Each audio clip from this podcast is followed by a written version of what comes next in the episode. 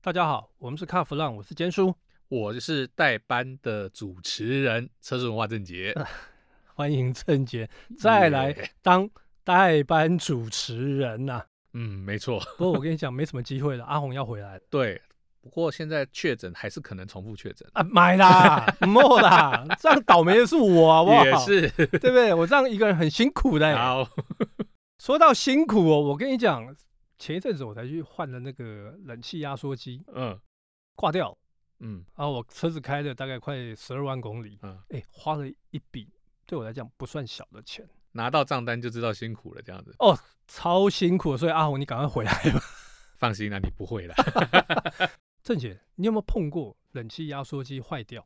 哦，我以前都开老车的，啊不是坏掉，是坏了好几次了。啊坏 嗯对，那所以一开始，因为是我我那时候一开始发现不对劲的时候是，它会有那种那种很刺耳的声音会跑出来。就是应该说像轴承啊、轴承已经对对磨对对损对了对嘛对对对不对就奇怪的声音都会跑出来。然后的哎，冷气一关掉，哎没事。对一打开又开始，我想啊完了，压缩机。要么鼓风机，要么哎压缩机。就后来确定是压缩机。哦，鼓风机便宜一点。 后来我去去找找一个我认识，然后是认识很久的那个维修厂，是，他帮我处理，嗯，压缩机换新的，嗯，然后呢，原本原本这个散热，他想说，哎，因为散热有一个那个干燥包，对，他想说啊，换干燥包就好了，对，那个两整个冷牌就不用换了。对对对，两三百块就解决，对。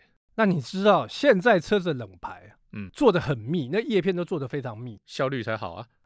效率 好，但是呢，没办法去清，修起来才贵啊。 没有就换了。对啊，这样子修车厂才赚到钱嘛。对，他就换掉。后来他跟我讲，哎、没办法，我说好，那就换。嗯，我说那鼓风机呢？没关系，我已经帮你把鼓风机都拆了，我已经啊帮你全清啊全部清好。哦，不错，良心车厂。对他非常良心，哦，那个那个那个大哥非常良心，就压缩机原厂嘛。对，那这样整个换下来多少钱？猜猜看？我抓老四五万块吧。没有，啊，没有，帮我省了一笔钱，三啊万出头，哦，连诶工这带个料，这个价格可以，连这工个价格带可以料对对对，可以对不对？对？你的东洋兵士这样修起来算可以的 哎， 靠背。对，很多人在跟在跟我讲说，哇，你那个车这样修起来没有个五六万，你绝对跑不掉。我对说没有，三万出头，每个人都吓一跳，你回原厂应该就是我们估计的价钱了。差不多应该差不多。对，那不过因为现在夏天快来了，嗯前阵子已经尝试过是把那个冷气关掉。啊哈，抓洗，真的我还啊开窗户啊。哦，因为那时候还没下大雨的时候嘛。可是最近每天都在下雨啊，你也不能开窗户了。对，不过还好，我已经修好了，已哦经哦冷气的问题已经解决了。好，那你你刚才提到说你的车老车嘛，对不对？对。当你空调坏掉的时候，你怎么办？ 空调坏掉，呃，嗯基本上当然是开去车厂给他。我知道，但是 对，整个换新的吗？开泰的吗？翻修？其实我们通常这种老车在养的时候，嗯会陷入一个选择困难。怎么说？走进去，通常他一定会跟你讲，嗯好、某某东西坏了，嗯啊，某某东西坏了，确定咯，嗯好，他有几个选项让你选，嗯，新品是副厂新品是，然后翻修品是还有沙漏品，对这四个都有可能。是，然后依你的预算，你再去做决定。嗯事实上，这样的老板一定是佛心老板，我必须要讲，是，因为他让你有得选择。而且他把你讲清楚，对，那他知道开老车的人，有嗯人可能口袋真的比较拮据一点。是也有人可能是因为什么原因把车留着，是当然也有人可能就是有感情，嗯花多少钱都没关系，我要嗯把它修到好，所以他给你选择，这很这很正确。所以你是属于最后一种人啊，口袋够深，对车子又有感情的人啊。 我有感情，但我口袋不是你，口袋非常深，我知道，这我大家的业感界情都比较知深。道。对 所以通常这样的情况下，我会依照说真的，我会依照当时这台车的车龄、车况，还嗯有它这一套，像我们今天讲冷气好是了，如果我的压缩机才刚换新过，嗯然后我现在可能是欧干嘛，嗯还是北干嘛，还是甚至像你刚刚遇到的冷牌嗯，挂掉的话，嗯我可能会觉得哦，我在半年前换过压缩机，那我嗯就顺手把这些东西也一起更新，嗯让整套嗯系统比较运作正常。是是，但也是有可能我这一颗哦，现在挂的是呃，假装变压缩机好了，是但是我的冷牌呢，想想去翻单子出来，我、哦、这已经是五年前换的，嗯那我会觉得说，那不然我就用沙漏品或者用翻修件，是然后让它整个系统都差不多到一个年限，有点像我们换轮胎的概念一样。嗯，等到它磨耗到差不多的时候，再一并的整新。嗯当然，这还有关乎你未来这台老车你还要开多久，是，你还保有多久。有是的人一直都会想说，哎，我明年就换车了，嗯或我后年就换车了。嗯。如果是这样的话呢，也许你就可以用最省的方式做。其实我跟你讲，这种想法我每一年都有，但是每对一年都没有实现。没错， 这是重点。所以其实说真的，刚刚结束有讲到，冷气真的很重要。不管是你大热天，你会满头大汗，对然后弄得臭死了。对那开车开得那么累干嘛？是出去骑摩托车还比较比较凉快一点。是，要不然呢就是下雨，嗯下雨嘛，弄得全部都是雾，对然后你又没冷气可以开，没错这也非常的不只是难受，还很危险。对对对，所以其实我觉得冷气这套系统应该是说，车上有几套系统，我觉得一定要确保是正常运作的啦。嗯一个水嗯冷却，嗯，这个跟冷气最像，因为它是一个循环，是冷气也是一个冷媒的循环过程。是，这两个循环系统呢，都要确保它好。嗯，一个如果不好的时候，那就是烧引擎。所以基本上，如果老板跟你讲对，换压缩机就好，我跟你讲，你要自己跟他讲，麻烦管线帮我清一清，对，至少也要清一清。对不对？至少清一清。然后冷排呢，冷排挂掉，压缩机也会跟着挂，是，百分之百，对，对不对？那你到时候花大钱。因为刚刚讲这是循环，是，所以只要冷媒在里面走，嗯，，好，别的不要讲，万一它冷媒压力大，对，哪边又破了，嗯到时候你又要再去追。对，然后或者像建叔讲的啊，别的地方已经堵塞了，嗯，冷媒过不去，你就算换好新的压缩机，你还是不会冷啊。是那你换它干嘛？对，所以这就是老车伤脑筋的地方。每次在修理的时候，你都想说啊，我要换车，我要换车。嗯，修好了以后，哎，好像又不错，那、继续开吧。这就是一个循环，一个所过以程。所以这个跟我这次换完那个压缩机，冷气好了之后，我就说这台车我还要开好几年是一样对的道理对对对，等到你再过几天，你遇到下一个问题的时候，你就会再有新的念 头了。那好，郑姐，那跟我们分享一下，因为我我其实没有开什么老车啦，嗯嗯嗯，老车还有哪些东西你觉得比较容易坏，或者说你会建议它一定要更换？然后，比方来讲，像现在我现在很大家很流行那个那个什么 Enjoy 机啊，嗯哦 Apple CarPlay 啊这种东西的音响，你建议吗？好，我先从你第一个问题来讲好了。嗯什么东西容易坏？嗯我觉得就看你开什么车。 ，OK， 以我的经验，你如果开法国车或开意大利老车，什么东西都会坏，它如果有完好的，嗯，才是你要万幸去烧香啊。真的，，对，啊，你开日本车哦，或者是说比较普及的一些德国车来讲的话呢，比较才会有这个状况。嗯 OK，、哦，那但是说真的，每台车有每台车不同的问题。他们个性不一样啦，现在好在网络发达，各自有社团，是记得你要选择一台你梦寐以求的老车的时候，嗯，先进去看好大家所有的问题，未来通常你也遇得到啦。就大家的问题也是呃你未来的问题。啊，你遇不到的话又来了，你又烧好香了啊啊！遇到的话呢，诶，这就是正常的历程。 OK OK，那回到你刚刚讲的，好，我们买一台老车，现在的车诶都有 Android Auto、嗯 Apple CarPlay，对，感觉很炫，还有大荧幕，对对对，对。那很多人就会觉得，那我的旧车是不是也来装一个 Android 主机？嗯我个人是没这样做过，说真的 OK，啊。首先，第一个要能装 Android 主机呢，一般在以前啦，现嗯在不一定，但以前通常还是要一个至少要一个 to 定的位置，对你才能塞得进 一个 Android 的荧幕嘛。对，但是呢，这时候问题来了。首先，那台机器本身的颜色，嗯塑胶的颜色跟你的内装色可能不搭。嗯嗯，再嗯，来，它的荧幕亮度，或者是荧幕里面所用的颜色，嗯还有话术的高低，甚至呈现出来，尤其有些台式机或者是中置机，嗯嗯哦，那个颜色是很炫对，但是其实坦白讲，俗艳。是是配上老车更严 重，对，不搭是啊，是，嗯所以我不会选择这样的做法。 OK，最重要的还有一个原因就是现在手机太强大了，对，所以我常常跟人家讲说，你要买一台好的 Android 机，你嗯不如去买个好的手机充电夹，哦，对你有一个好的充电架放在那里，你的手机就可以充电，是然后你要看地图还是你要放什么东西是又很容易，嗯对，同意所以说在这个部分还有最重要的，嗯，开车我比较老派，对开车就是在享受开车的过程，是甚至在关注路上的环境。对对，注意行车的安全。对，这种东西能不要分心的事情还是少一点，对对会好一点。对，对这是我个人的想法。这个我完全同意，因为我女儿她就一直在跟我讲说，哎，老爸，你那台车可不可以去换一下， 换个音响那个音响主机啊、是哦，因为他手机没办法连线嘛。是，我说换可以啊，问题是那我这一堆 CD 怎么办呢、 我 CD 没办法你听啊要，怎么听一九八六年的 Top Gun？呃可能更早。哇，还有更早的，哇还有更哦哦早难怪我叫你叔。对好，对对 对对。